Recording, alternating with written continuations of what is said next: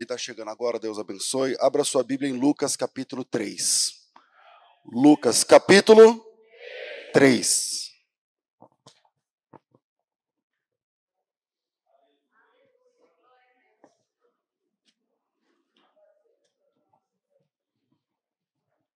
Obrigado. Evangelho de Jesus, conforme Lucas capítulo 3. Vamos ler até o versículo 6. Diz assim o texto: No décimo quinto ano do império de Tibério César, sendo Pôncio Pilatos presidente da Judéia, Herodes, tetrarca da Galiléia, e seu irmão Filipe, tetrarca da Itureia e da província de Traconites, sendo Lisânias, tetrarca em Abilene, sendo Anás e Caifás sumos sacerdotes, veio no deserto a palavra de Deus a João, filho de Zacarias e percorreu toda a terra ao redor do Jordão, pregando o batismo de arrependimento para o perdão dos pecados. Segundo o que está escrito no profeta, nas palavras do profeta Isaías, que diz: Voz do que clama no deserto, preparai o caminho do Senhor. Endireitai as suas veredas.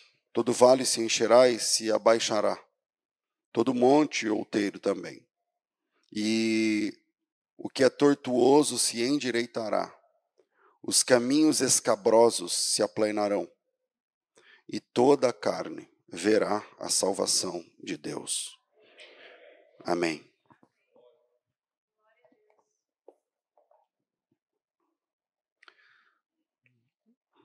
O terceiro evangelho de Lucas, ele Lucas tem Lucas tem uma forma peculiar de escrever.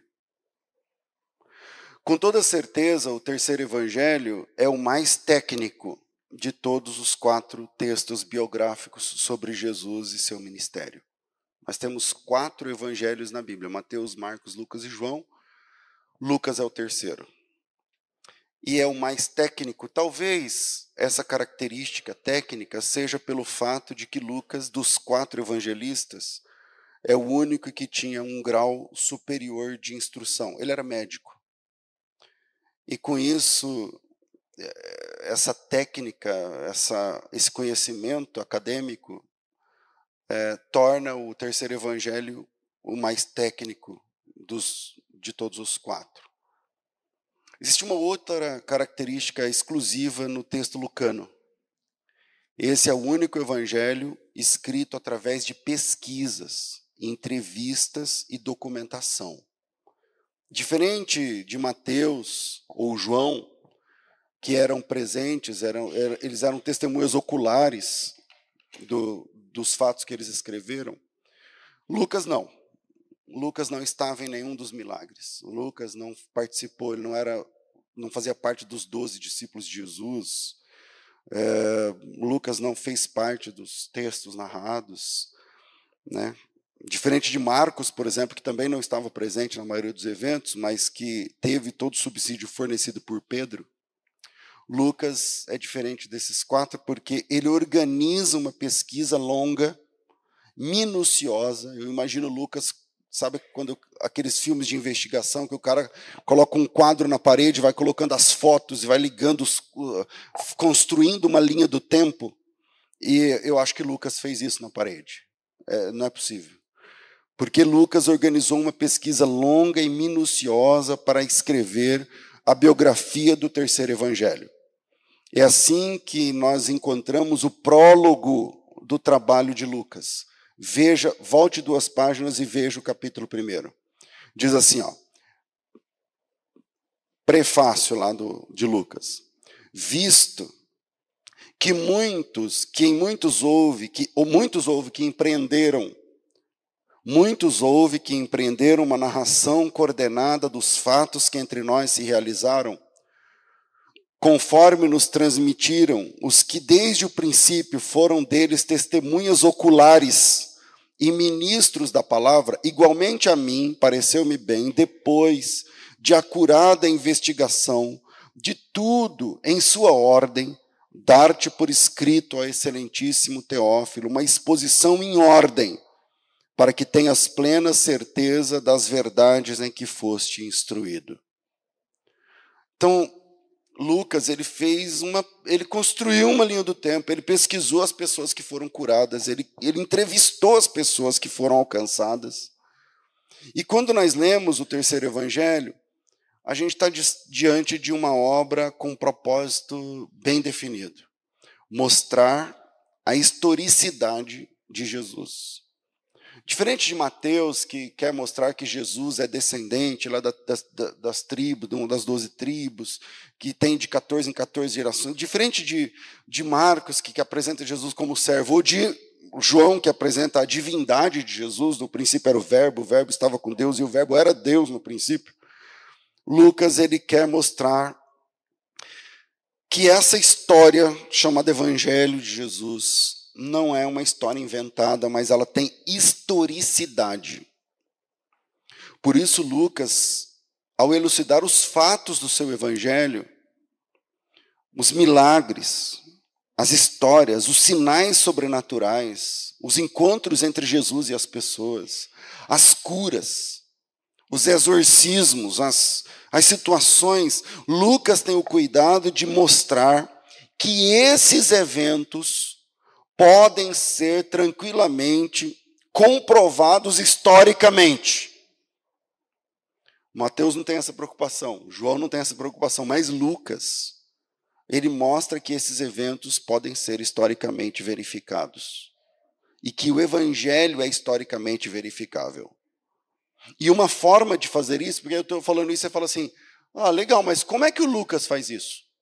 Como ele porque tem muita gente que duvida do evangelho agora, dois mil anos depois. Então, como é que eu posso, lá na minha faculdade, lá onde eu trabalho, onde eu estudo, sei lá, como é que eu posso mostrar para a pessoa que duvida a historicidade da, da, do ministério de Jesus?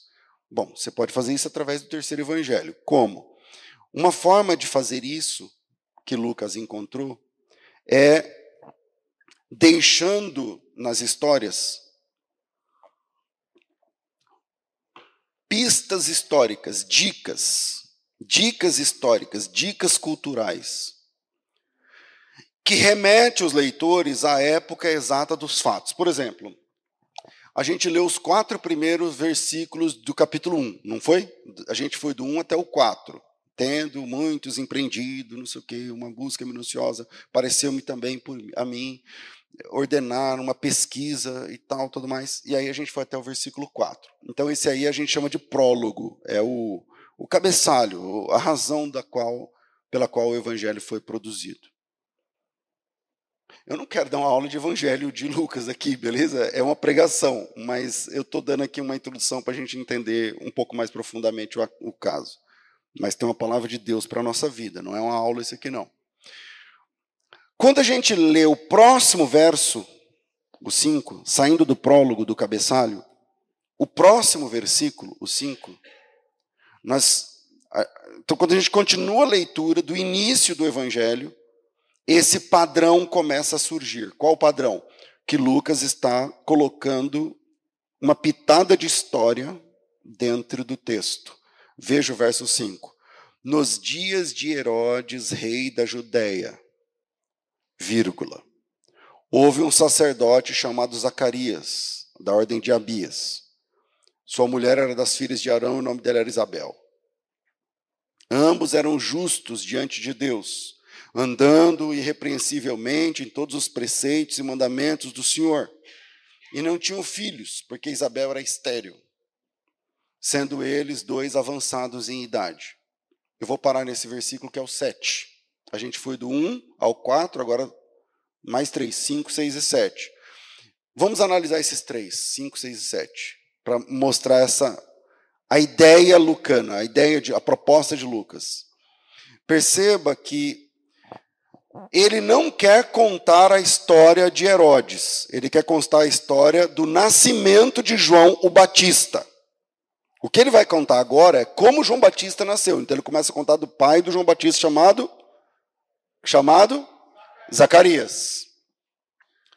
Só que antes, porém, o Lucas tem o cuidado de fincar uma estaca na história, na cultura, porque dois mil anos depois alguém vai falar assim: quem disse que essa história de, de sacerdote chamado Zacarias teve um filho, apareceu um anjo para ele, teve um filho chamado João Batista? Quem disse que isso é verdade? Pelo primeiro evangelho não dá, pelo, pelo terceiro evangelho dá. Pelo segundo não dá, pelo último, mas pelo terceiro evangelho, pelo Lucas dá, porque ele começa assim. Quando o Herodes era rei na Judéia, então ele pega um cara da política, porque você pode não achar um cara chamado Zacarias na história, que era sacerdote. Mas você acha o rei Herodes, muita Herodes o Grande, o mesmo um dos maiores arquitetos e engenheiros da história do mundo. E aí ele fala: quando esse cara, que é fácil você achar história sobre ele, era rei na Judéia,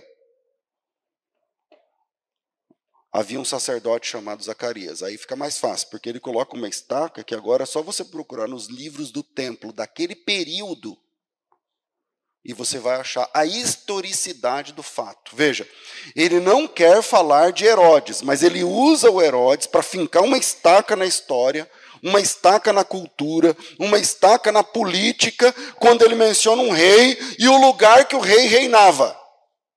Se fosse hoje, ele ia dizer assim: quando o Lula foi eleito pela terceira vez, depois de ter sido preso, aconteceu, naquele ano, aconteceu tal, tal, tal evento. Você entendeu a, a ideia do Lucas? Ele quer falar de, do nascimento de João Batista, mas para trazer a historicidade, ele antes fala de Herodes, do tempo em que Herodes o Grande era rei na Judéia, e depois disso ele passa a falar sobre os dados específicos que ele vai trazer, que poderiam ser agora facilmente verificáveis, porque é só você pesquisar nos livros do templo, aí vai ter lá um sacerdote chamado Zacarias. Aí você pergunta, pastor, quantos sacerdotes tinham naquele tempo? Bom, a única fonte que eu lembro é o Flávio José. O Flávio José vai dizer que naquele tempo existiam mais de 25 mil sacerdotes em Jerusalém. Aí você diz assim, tá, então essa, essa estaca que ele colocou pode não ser muito firme, porque Zacarias era um nome comum, e a resposta é, é era. Era um nome muito comum, muito mesmo. Falei, então fica, o senhor está dizendo que ele traz a historicidade, mas como é que fica? Mas se você continuar a leitura, nos tempos de Herodes, rei da Judéia, versículo 5, havia um sacerdote chamado Zacarias. E aí ele vai dar mais, mais especificidade agora. Ele vai dizer assim: é um sacerdote chamado Zacarias. Você fala assim, mas tinha 200. Aí ele vai responder o seguinte: se houver mais sacerdotes com esse nome, eu estou falando do Zacarias da ordem de Abias. A ordem de Abias é uma ordem sacerdotal, que não, tem, não é o assunto aqui, que aparece lá no primeiro livro das Crônicas, capítulo 24. 24 ordens sacerdotais. E esse Zacarias era da ordem de Abias. Então, tem um 24 avos para que eh, trouxesse essa especificidade. Ou seja, agora você tem uma sintonia mais fina, que ao invés de 200 Zacarias, pode ser que tenha quatro agora, três, alguma coisa assim. Porque é uma chance em 24. Estou me fazendo entender? E se houver mais de um Zacarias do mesmo turno, porque é possível, aí ele especifica de novo, ele afunila de novo, dizendo o seguinte: o, Isa, o Zacarias que eu estou falando é, tem uma esposa chamada Isabel. Tempo de Herodes, da ordem de um cara chamado Zacarias, que era sacerdote, mas que ele era da ordem de Abias, e que tinha uma esposa chamada Isabel. E se tivesse mais de um, vamos dizer que tem dois ele diz assim: Eu estou falando da Isabel, que era das filhas de Arão. Então ele vai trazer a especificidade para o sacerdote da ordem de Abias. É 1 em 24. E agora ele vai trazer a especificidade em cima da Isabel. Eu estou falando da Isabel, mas não é qualquer Isabel. Estou falando da Isabel que era das filhas de Arão. Ela é descendente da, da tribo de Arão, lá do, da família de Arão. E aí agora, provavelmente, nós temos então uma única pessoa para ser apontada diante do fato que vai rolar. Daqui a pouco a gente volta nessa história, porque o nosso assunto não é o capítulo 1, é o capítulo 3, mas só para a gente entender que é assim que o Evangelho de Lucas apresenta a obra da redenção: especificidade, historicidade. E agora que a gente sabe a forma como Lucas trabalha em seu Evangelho, a forma como ele apresenta Jesus, preste atenção no texto base do sermão essa manhã, que é o capítulo 3, versículo 1 e 2 o texto utiliza, o texto começa com vários nomes e vários títulos em questão. No 15 ano do império de Tibério César. Quem é o César era o imperador de Roma. Quando o imperador de Roma se chamava Tibérios, nós temos um período na história onde um imperador se chamava Tibérios. Quando esse Tibérios era César, ah, ele reinou do ano X ao Y, tem uma lacuna de 30 anos aí, tá bom. No 15 ano do império de Tibério César, então nós temos um ano agora. Um ano na história. E aí, na sequência, veja que ele está dando uma data, e junto com essa data, ele traz um alinhamento de cargos, porque lá na Judéia havia uma meio que uma dança das cadeiras do poder, onde o Herodes um dia estava aqui, outro dia ele estava ali, um dia era na Judéia, outro dia na Galiléia, outro dia em tudo mais. Veja que Jesus foi perseguido quando nasceu pelo Herodes o Grande, que era rei da Judéia, mas quando ele morreu, o Herodes, filho desse Herodes o Grande, era rei na Galiléia. Havia uma dança das cadeiras do poder. E agora, junto com essa data que nós já temos um ano, o Lucas oferece esse alinhamento que, se você pegar os livros de história, você vai chegar numa data facilmente. Ele vai trazer Pôncio Pilatos e aonde ele estava, Herodes e onde estava, Filipe, irmão do Herodes, e onde estava, e Lisânias e onde estava. O nome disso aí é uma tetrarquia. O, o império era governado por era dividido em quatro partes e essas tetrarquias eram regidas por esses caras e, e ele dá, os, e dá nomes aos bois. Ele fala, o cara da coroa lá em Roma é o Tibérios e as tetrarquias funcionavam assim. Pôncio Pilatos era, Pôncio Pilatos era governador, deixa eu achar aqui, é, na Judéia, o Herodes na Galiléia, o irmão dele na Itureia e também atendia em Traconites, que foi um período pequeno, e Lisânias atendia a tetrarquia de Abilene. Então ele distribui essas estacas. Estão me fazendo entender até aqui? Ele distribui essas estacas culturais. Por quê? Porque ele quer nos oferecer uma data precisa. E agora que ele consegue isso, a pergunta que vem é: Pastor, mas por que tanto cuidado? No capítulo 3, por que tantas datas, por que tantos nomes? Ele quer falar de algum desses caras? A gente já entende pelo estilo de Lucas que não, ele não quer falar nada sobre isso. Ele está colocando essas marcas culturais porque ele quer falar de uma coisa séria. E a coisa séria que ele quer falar agora é uma denúncia. O Lucas quer fazer uma denúncia. E ele quer denunciar algo grave, tão grave que ele decidiu deixar essa denúncia registrada no Evangelho, talvez porque soubesse que Deus vela pela sua palavra e, e ele sabia que eu não sei se ele. Claro que o Lucas não tinha condição de saber que um dia havia um país chamado Brasil. E que uma cidade chamada Campinas e uma rede internacional de informação chamada internet, não, ele não ia saber. Mas ele queria deixar essa denúncia registrada para que a posteridade soubesse, e hoje, dois mil anos depois, cá estamos nós, analisando minuciosamente a denúncia pelo Dr. Lucas, registrada no seu evangelho, no evangelho que traz o seu nome. A denúncia é o versículo 2. Está disfarçada no versículo 2.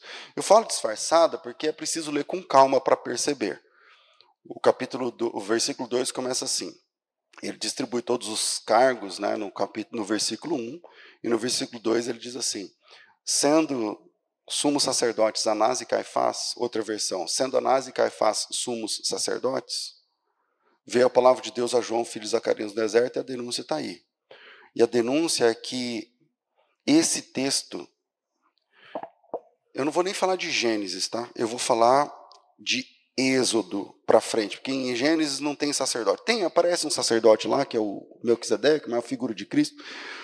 Mas da criação do sacerdócio, em Êxodo 20, até aqui, essa é a primeira vez que a palavra sumo sacerdote aparece no plural. Olha aí na sua Bíblia. Sendo sumo sacerdotes, Anás e Caifás, veio a palavra de Deus a João, filho de Zacarias, no deserto. Esse trecho, esse trecho traz, pela primeira e única vez na Bíblia, sumo sacerdote escrito no plural. Pastor, mas o que, que isso significa? Quer dizer que naquela época havia mais de um cara na função de sumo sacerdote. Só que isso era proibido. Isso estava errado. Não é assim que a Bíblia diz que era para ser. A Bíblia limita o sacerdócio à tribo de Levi. Então, quem é da tribo de Levi podia ser sacerdote. Por isso, naquela, naquela época, conforme José, tinha vinte e tantos mil sacerdotes. Por isso que em Crônicas 24, eu disse, eu não vou lá em Crônicas 24 por causa do tempo, mas lá em Crônicas 24, Davi, eu estou falando de Davi, sei lá, 500 anos antes de Cristo, Davi, ele parou e falou assim, tem muito sacerdote.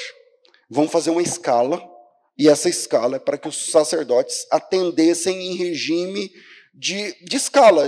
Então, cada, cada família, quantas famílias sacerdotais tinha? 24. E ele vai dizer, então, cada família vai atender uma quinzena. O mês, o ano tem 12 meses, a família 1 atende do. Eu vou falar janeiro, não é bem janeiro, só para a gente entender. O, o, primeiro mês, a primeira família, a família número 1 atende do dia 1 ao dia 15 de janeiro, a família 2 do 16 ao 30. Quem fez isso foi Davi. Depois você lê Crônicas 24, tem uma escala para sacerdotes. Por isso que Lucas capítulo 1 está tendo um sorteio. Se você, a gente leu até o versículo do capítulo 1 lá, o versículo 6 ou 7, mas o 8 fala assim: e coube por sorte entrar no templo do Senhor para oferecer o incenso. Então, sacerdote tinha muito, tinha um ditado. Esse ditado eu resgatei do, do texto de Antiguidades de Flávio José, e essa frase, em português não vai fazer, não combina, mas em hebraico é uma, é a rima, que dizia assim: há, há mais sacerdote em Jerusalém do que judeu morando na Palestina. Tinha essa ideia. E eles não gostavam muito porque o sacerdote vivia do dízimo. Tem toda uma tensão aqui que não é o um assunto. E aí, para ser sacerdote, era só ser da tribo de Levi. Mas para ser sumo sacerdote, além de ser da tribo de Levi, tinha outro requisito. Quem lembra? Tinha que ser da casa de Arão. Da tribo de Levi, mas da casa de Arão. E Arão tinha quatro filhos, dois foram mortos, porque prevaricaram contra Deus, então ele só tinha duas vias. E aí, não é só isso a questão. Primeiro, só tinha que ter um sumo sacerdote. Segundo, esse sumo sacerdote era sempre escolhido por Deus. Terceiro, esse sumo sacerdote escolhido por Deus era reconhecido pelo antecessor. E assim que ele era reconhecido, ele era ungido. E ele assumia um ministério de 40 anos, ou do tempo de vida que ele tinha. Foi assim com Eli, foi assim com Samuel, foi assim com os sumos sacerdotes, com Zorobabel, foi, enfim. Então só tem um sumo sacerdote por vez na Bíblia. Só o sumo sacerdote tinha autorização para realizar algumas, algumas, algumas, oficiar alguns ministérios. Só o sumo sacerdote tinha roupa de linho com a pedraria no peito. Só o sumo sacerdote tinha o éfode na cabeça. Só quem olhava sabia que ele era o sumo sacerdote. Entende? Só o sumo sacerdote comia comida 100% sagrada. Ele tinha um garfo de três pontas que colocava na panela e puxava, e aquela porção que vinha era a porção de Deus na vida dele aquele dia. Ele comia comida 100% santa, por assim dizer. Só o sumo sacerdote poderia oficiar alguma cerimônia, só o sumo sacerdote entrava no Santos dos Santos. Só o sumo sacerdote tinha que se vestir diferente dos demais, só o sumo sacerdote tinha que comer uma comida diferente. A Bíblia diz que ele não podia comer do comum, como as pessoas comiam. Porque ele devia ser uma pessoa totalmente separada para o ministério. Ao lermos esse trecho de Lucas 3, vemos e, vi, e enxergarmos pela primeira vez a palavra sumo sacerdote sendo grafada no plural, o Lucas está fazendo uma denúncia, e a denúncia é grave. A denúncia é a seguinte: existe corrupção no ministério. O ministério se corrompeu. Aquilo que era para ser de Deus foi tomado, foi usurpado. E é quando a gente coloca os olhos em Lucas capítulo 3, constatamos uma prevaricação sendo exposta. Tem dois sumos sacerdotes no poder. Não pode. Então a denúncia do texto que existe corrupção na cúpula do ministério sacerdotal está tá na Bíblia aí. Talvez você não tenha percebido antes, mas hoje a gente está vendo isso. E de forma sucinta, Lucas deixa claro não só a denúncia de uma corrupção, mas também ele mostra como é que Deus age diante de um ambiente corrompido. E vamos ver isso em três pontos.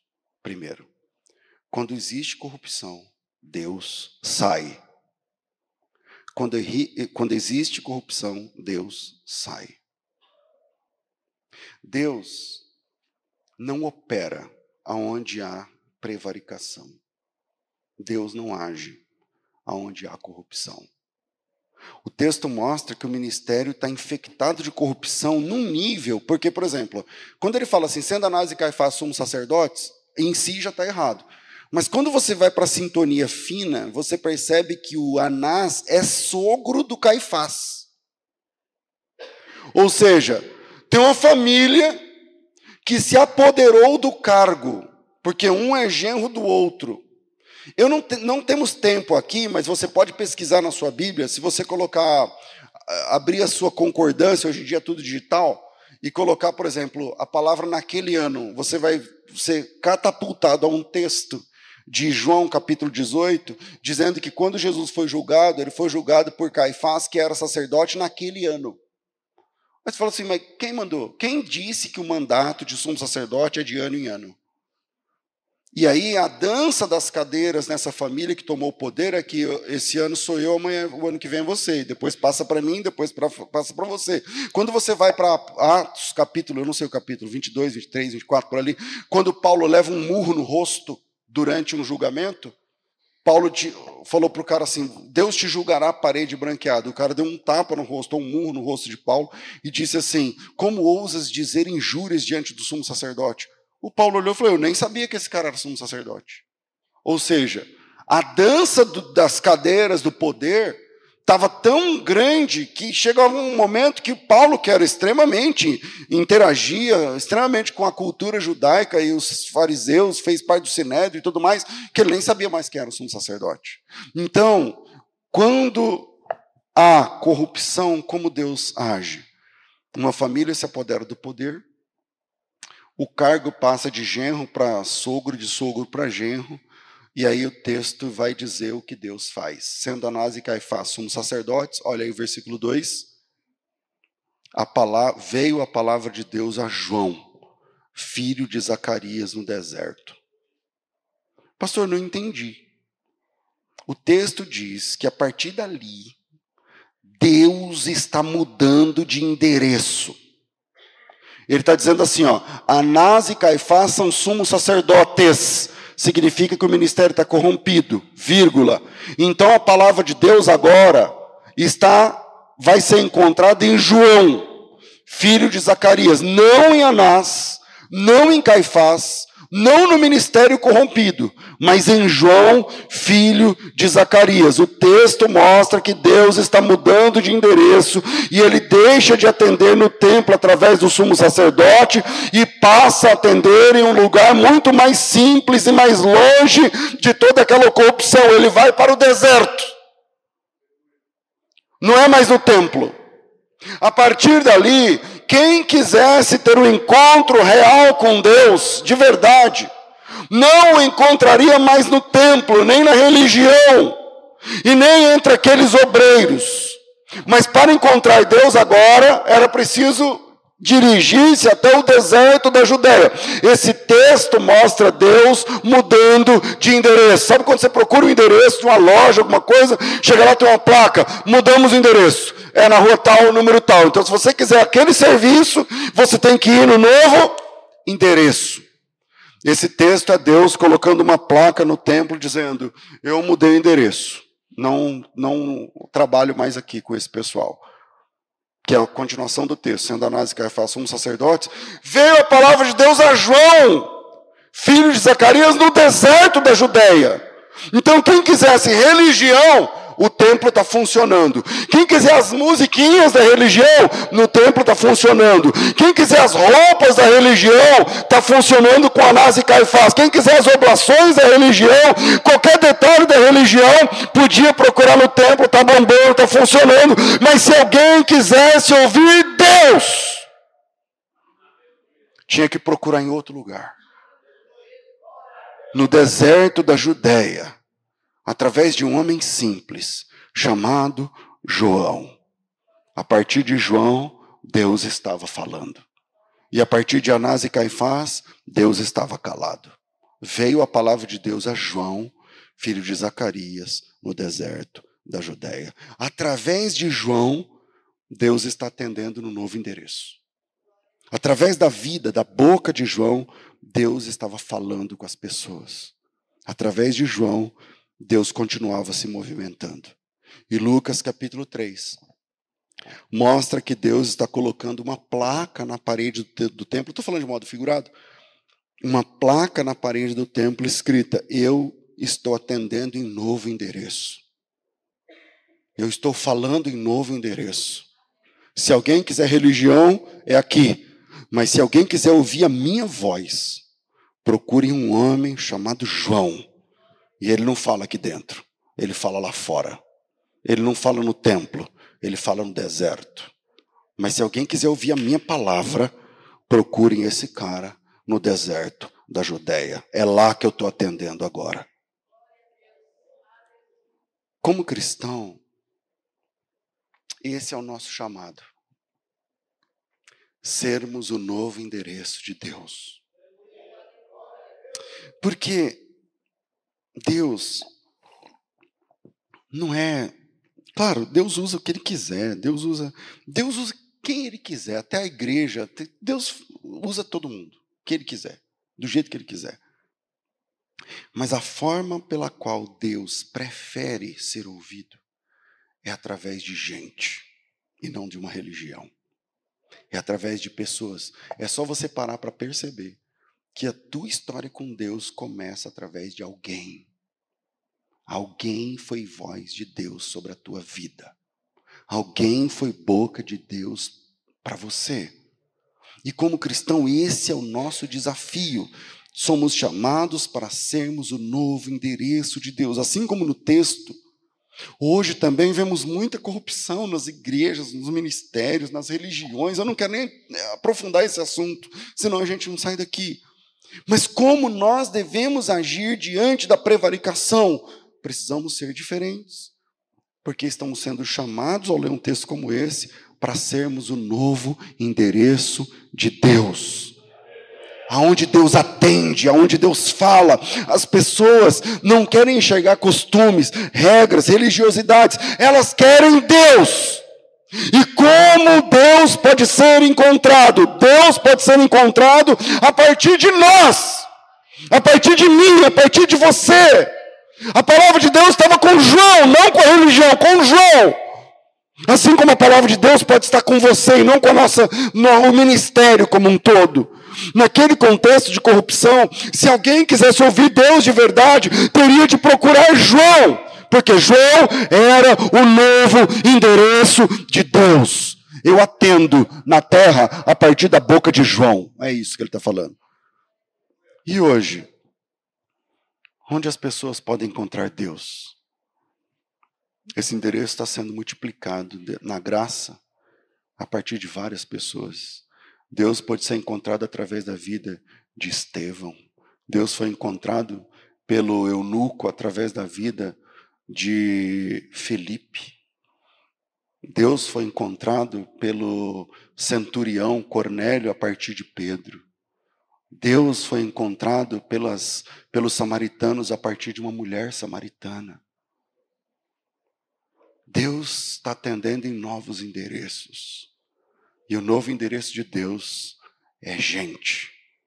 Sou eu, é você. Se você é crente, você tem um chamado muito importante. Você está sendo convocada, convocado para ser o novo endereço onde Deus é encontrado. A partir da tua vida, a partir da tua boca, a partir do teu testemunho, a partir dos da forma como você age ou como você reage. Assim como João. Nosso desafio é refletir a Deus. Segundo, o nosso chamado na terra é sacerdotal. O nosso chamado na terra é sacerdotal. A gente já sabe que como Deus reage num ambiente de corrupção, ele vai embora. Ele sai. Eu não sei se você já teve essa experiência de estar num lugar onde Deus já foi, já foi usado ali para Deus falar com você, mas você não percebe mais Deus. Eu, eu já vivi isso. Você quer ouvir Deus, mas não vai. Tá tudo bem, a música tá boa, os equipamentos, tá tudo certo, mas falta Deus. Você não sai alimentado. Você não sai alimentada. Você já viu uma pessoa pregar, mas sem Deus? Quem já viu? tem algumas. Uma, pastor, como eu sei? Eu vou te falar como. Primeiro, a hora não passa. É ou não é? O cara começa a falar, ele fala, fala, fala, fala, fala, fala, fala, fala. Aí você olha no relógio e fala, assim, caramba, cinco minutos. E aí ele fala, fala, fala, fala, grita, não sei o quê. E não estou falando de que ah, tem que profetizar, tem que falar em língua. Não, pode ter língua, pode ter profecia, pode ter pirueta, pode ter cura. Pode... Aí você olha no relógio e fala, sete minutos. Você, caramba, o cara vai falar uma hora. tem sintomas. Tem sintomas. Primeiro, a hora não passa. Segundo, você não se alimenta. Você ouve, pô, é interessante tal, não sei o que lá, só que você vira a esquina, acabou. Acabou. Terceiro, é tudo a mesma coisa. É a mesma coisa, não importa o texto, não importa o culto, não importa a hora, é sempre a mesma conversa. Ele lê outro texto, mas ele fala as mesmas coisas. Pode ser, as palavras podem ser diferentes. Eu estou falando a mesma coisa, não é exatamente o mesmo sermão, não, tô, não é isso. Mas termina a mesma coisa, termina tudo igual. E aí você não se alimenta e a coisa vai ficando. E você vai ficando magro espiritualmente, raquítico espiritualmente. Por quê? Porque Deus não está lá. E aí, Volta e meia eu recebo pessoas né, falando: Poxa, pastor, eu estou passando por isso, não sei o quê, eu não aguento mais. O que, é que o senhor me diz? Aí eu tenho uma frase minha que eu falo o seguinte: cada um tem a igreja que merece. Aí ele fala: Não, mas como assim? Pô, mas você vai amarrado para a igreja? Cara, procura uma igreja de verdade, bicho. Uma igreja que fala do evangelho, uma igreja que vive o evangelho. Geralmente elas não são cheias geralmente não bomba na rede social. Mas você sente a presença de Deus. E você sente a instrução. Você sai de lá de outro tamanho, você sai alimentado, você sobe degraus. Você fala: alcancei, entendi. Eu aprendi hoje. Eu estou entrando no segundo, mas não entro, né? Segundo, nosso chamado é sacerdotal. Eu vou terminar, falta dez. Como a gente viu agora há pouco, para ser sacerdote bastava ser da tribo de Levi. Nasceu na tribo de Levi, você podia ser sacerdote. Mas para ser sumo sacerdote era preciso ser da tribo de Levi, mas da casa de Arão. E se a gente voltar com calma, lembra que começamos lá em Lucas 1, lemos os quatro primeiros versículos, depois os três próximos, depois o próximo. Eu falei, daqui a pouco a gente volta aqui. Beleza, hora de voltar. Vai lá em Lucas capítulo 1. Lá em Lucas capítulo 1, no texto que nós lemos no verso 5, a gente percebe que João Batista. Eu tenho que ter muita responsabilidade para falar o que eu vou falar e você para ouvir o que você vai ouvir depois. João Batista, ele tinha linhagem de sumo sacerdote. É o que diz o texto. Eu sei que ele é da tribo de Levi porque o pai dele era sacerdote, o Zacarias. E eu sei que ele tinha linhagem de sumo sacerdote porque a mãe dele era das filhas de Arão. Então o Lucas ele está dando de graça para a gente uma informação que só o Lucas vai trazer. No Mateus não fala isso, o Marcos não fala isso, o João não toca no assunto. Que ele vai dizer o seguinte: nos dias de Herodes, rei da Judéia, houve um sacerdote chamado Zacarias da turma de Abias. Então ele era da tribo de Levi. Sua mulher era das filhas de Arão, e o nome dela era Isabel. Pastor, o que isso tem a ver? É que o que define a tribo não era a paternidade, dá uma estudada nisso, era o ventre.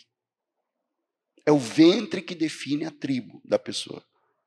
E João tinha, portanto, pedigree, não apenas de sacerdote, mas de sumo sacerdote. É o que a Bíblia está mostrando. Então, quando Deus pega o João Batista e coloca no deserto da Judéia para ser a voz dele, Deus não está fazendo, alterando nada, Ele está pegando o verdadeiro sumo sacerdote e colocando no lugar, Ele só está dizendo: Eu não uso mais esse prédio, eu não uso mais esse prédio, o meu sumo sacerdote é esse. O que eu escolhi, porque quem escolheu o sumo sacerdote? Eu falei as regras lá atrás: Deus. Quem escolheu o sumo sacerdote era Deus. E cabia o sacerdote, o sumo sacerdote da vez reconhecer, ungir. Então Deus não está operando nada, ele começa a usar o verdadeiro sumo sacerdote. Ou seja, quando há corrupção no ministério, Deus chama os verdadeiros. Deus chama quem é de verdade e manda falar a palavra dele, mesmo que seja no deserto. Quando existe corrupção, Deus envia os seus verdadeiros soldados para o deserto. Não é porque Deus não liga, é justamente pelo contrário. O deserto, árido, seco, frio demais à noite, quente demais de manhã, abandonado demais, é o lugar onde Deus envia e cuida dos seus verdadeiros enviados. Na verdade, Deus enviou João para o deserto para que João não fosse infectado pela corrupção que tomou conta do templo, do prédio que fez Deus colocar uma placa dizendo mudei de endereço. Em ambiente de corrupção, Deus protege, Deus guarda os seus escolhidos, mesmo que para isso seja possível, seja preciso enviá-los temporariamente para os desertos da vida mas é Deus cuidando. A grande questão é que, na realidade, João Batista era o verdadeiro sumo sacerdote escolhido por Deus. E eu sei disso primeiro, porque ele tinha linhagem de sumo sacerdote. Eu sei disso porque, como vimos, o sumo sacerdote não podia vestir a roupa de uma pessoa comum. Ele tinha que ter a roupa das pedrarias, o tumim, as pedrarias, o, o éfode na cabeça. Mas como o ministério estava corrompido, o João não tinha acesso ao guarda-roupa do templo. Quem tinha essas roupas era o Anás, era o Caifás. O João não tinha acesso aos aposentos do templo com um espelho grande para ele se arrumar antes de, de sair para ser sumo sacerdote. Só que, por outro lado, ele não podia andar vestido como uma pessoa comum, e é por isso que você vai encontrar esse cara vestido com a roupa de couro de camelo, Aleluia. E um cinto de pele traspassado pelo lombo. O sumo sacerdote, eu sei que ele era sumo sacerdote, porque o sumo sacerdote não podia comer do comum, diz a Bíblia. Ele tinha que comer do garfo de três pontos que colocava e pegava a porção de Deus para a vida dele, a comida sagrada e tudo mais. Mas o ministério estava corrompido. O ministério estava mergulhado na corrupção. E João não tinha acesso nem à cozinha, que dirá o garfo, a panela onde a comida chique era feita e tudo mais. João não tinha acesso à cozinha luxuosa do templo porque ele estava corrompido e não podia nem entrar. Por outro lado, ele não podia comer a comida comum, então a gente vai encontrar esse cara comendo gafanhoto e mel silvestre. Porque era sumo sacerdote de Deus. Enfim, em tempos de corrupção, Deus guarda os seus escolhidos. Às vezes com privação, às vezes com dificuldade. Mas sabe o que mais importa? Eu vou parar aqui, no, entrar no terceiro, senão não tem fim. O que importa é sermos a, o endereço de Deus.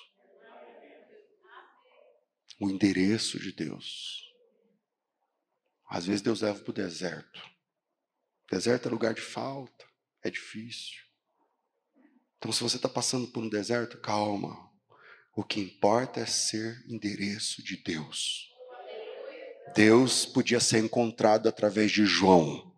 E através de Anás e Caifás, eles encontravam religião. E através de João, eles encontravam a voz de Deus. Capítulo 3, versículo 2 de Lucas. Veio a palavra de Deus a João filho de Zacarias no deserto da Judéia. Terceiro e último. Para ser endereço de Deus, é preciso que a voz dele seja ouvida através de você. Para ser endereço de Deus, é preciso que a voz dele seja ouvida através de você. O texto, na continuação, Lucas 3, a gente parou no versículo 2, verso 3: Percorreu toda a terra ao redor do Jordão pregando o batismo de arrependimento para o perdão dos pecados, segundo o que está escrito no livro das palavras do profeta Isaías, que diz: Voz do que clama no deserto. Voz do que clama no deserto. Perceba a especificidade. Para lá os profetas Isaías, dois pontos. Dois pontos. Voz do. Não é voz que clama. O João não é uma voz que clama. O João é a voz do que clama. Tem um que está clamando no deserto, é Deus. E Deus clama no deserto através de João. João é a voz de Deus para aquelas pessoas. Ou seja, a voz de Deus pode ser ouvida através de João. Quer ver que interessante? Abre em João capítulo 1. Evangelho de Jesus conforme João capítulo 1. Porque esse é o desafio que a gente tem de abraçar e eu vou terminando aqui. João 19 diz assim, ó, esse é o testemunho, João 1:19. E este foi o testemunho de João, quando os judeus enviaram de Jerusalém sacerdotes e levitas para perguntarem: "Quem és tu?" Por quê? Porque o João foi para o deserto o sumo sacerdote, os chiques, estão todos lá no, no, no templo. Só que o templo está esvaziando e o deserto está enchendo. Porque as pessoas não querem religião, elas querem Deus. E aí tem multidões ouvindo João.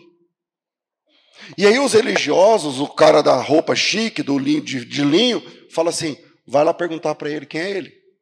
Quem é ele que está fazendo isso daí? Próximo versículo. Quem és tu? E ele confessou e não negou. Ele disse: Eu não sou o Cristo. Então lhe perguntaram: Tá, então quem és tu? És tu Elias? Que tem a profecia lá que o Elias vai vir, tá, não sei o que lá. Ele disse: Não. És tu o profeta? Veja o artigo definido. És tu o profeta? Ele não está perguntando se ele era profeta, está perguntando se ele era o profeta. Pastor, na minha Bíblia não tem artigo definido. Está errado. O certo é ter. Mas se a sua Bíblia não tem, veja o versículo 25 que vai ter. Mesmo na Bíblia que não tem nesse versículo aí, no 25 tem. Não tem? É. Por quê? Porque se ele disser, você é profeta, ele diz, se ele disser, não, é mentira. Mas ele não está perguntando se ele era profeta, está perguntando se ele era o profeta. Quem é o profeta? O profeta de Deuteronômio 18, que foi prometido. Que é Cristo. Ele está dizendo que um dia chegaria um o profeta que todo mundo ia ouvir. E, então ele está dizendo: não, eu não sou o profeta. Tem um qualificativo aí. E aí perguntaram para ele: bom, então se você não é Elias, se você não é o profeta que a gente espera da profecia, então quem és tu? Declara-nos quem és, para que demos resposta àqueles que nos enviaram, o pessoal da religião. Que dizes a ti mesmo? E ele diz: Eu sou a voz do que clama no deserto. Endireitai o caminho, como disse o profeta Isaías. Ou seja, eu sou a voz de Deus. Quando foram perguntar para João quem era ele, ele disse: Eu não sou Elias, eu não sou Cristo, eu não sou o profeta que vocês. Então quem és tu? Ele disse: Eu sou a voz de Deus. Eu sou a voz de Deus clamando no deserto. E essa é a razão de existência da igreja. Essa é a sua razão de ser servo e serva de Deus. Para ser um endereço de Deus, é preciso que a voz de Deus seja ouvida através da sua boca. Que a voz de Deus seja ouvida através da sua vida. O João diz: Quer saber quem eu sou? Eu sou a voz de Deus. Quem está clamando aqui nesse deserto sou eu, não. É Deus. Eu só estou emprestando a Deus meu tempo, meu corpo, minha alma, meu coração, minha boca, minha língua, meu intelecto, meu dinheiro. Eu só estou emprestando, entregando isso aqui para Deus. Mas quem está falando aqui não sou eu, não. É Deus. Eu sou a voz de Deus, porque lá no templo ele não fala. Lá vocês encontram religião. Lá vocês vendem bichos para que através desses bichos que vocês ganham dinheiro, é, é para isso que serve o templo. Agora aqui é a voz de Deus. E quando eu abro a minha boca, Deus fala através de mim. Querem saber quem eu sou? Eu sou a voz do que clama. Quem está clamando no deserto é Deus. E sabe qual é o clamor de Deus? Endireitem as veredas endireitem os caminhos tortuosos, porque o Messias vai chegar. Esse é o resumo do nosso chamado. Quantos anos você tem? 12, 13, 15, 70, 80? Quando, quando, o que, que você faz da vida? Ah, pastor, eu trabalho de tal hora a tal hora. Tá. Deus te chamou? Deus te chamou?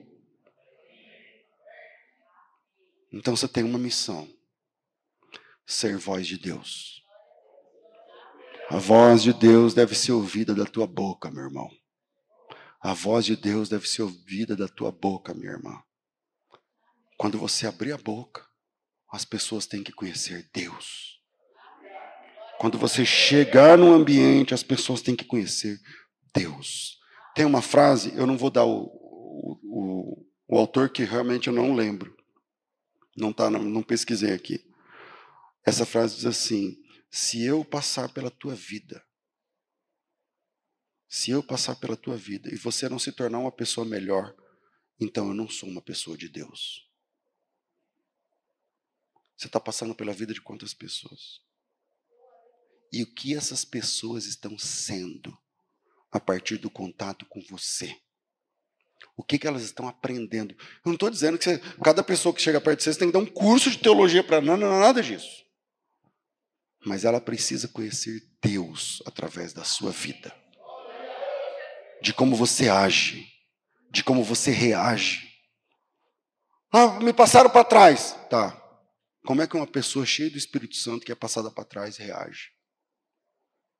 Ah, mas eu ganhei muito dinheiro. Tá. Como uma pessoa cheia do Espírito Santo, que tem bastante dinheiro, age.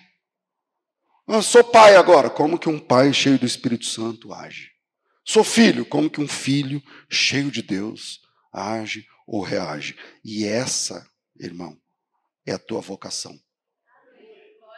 Caminhar pelo mundo sendo o novo endereço de Deus. O endereço onde Deus realmente pode ser encontrado. Porque não é na religião, é nas pessoas. É nas pessoas. O método de Deus nunca foi templo foi, era tabernáculo. E qual a diferença do templo para o tabernáculo? O templo é uma obra fixa. Deus no templo tinha CEP. Nome da rua, número. O tabernáculo é móvel. Ele se movimenta. E esse é o chamado de Deus para minha e para a tua vida. Andarmos pela vida, sendo referenciais do reino de Deus. Para quando a pessoa te ouvir, ela olha e fala assim: é Deus. Como é que eu faço para me aproximar desse Deus que você fala? Como é que eu faço para conhecer esse Deus que você vive?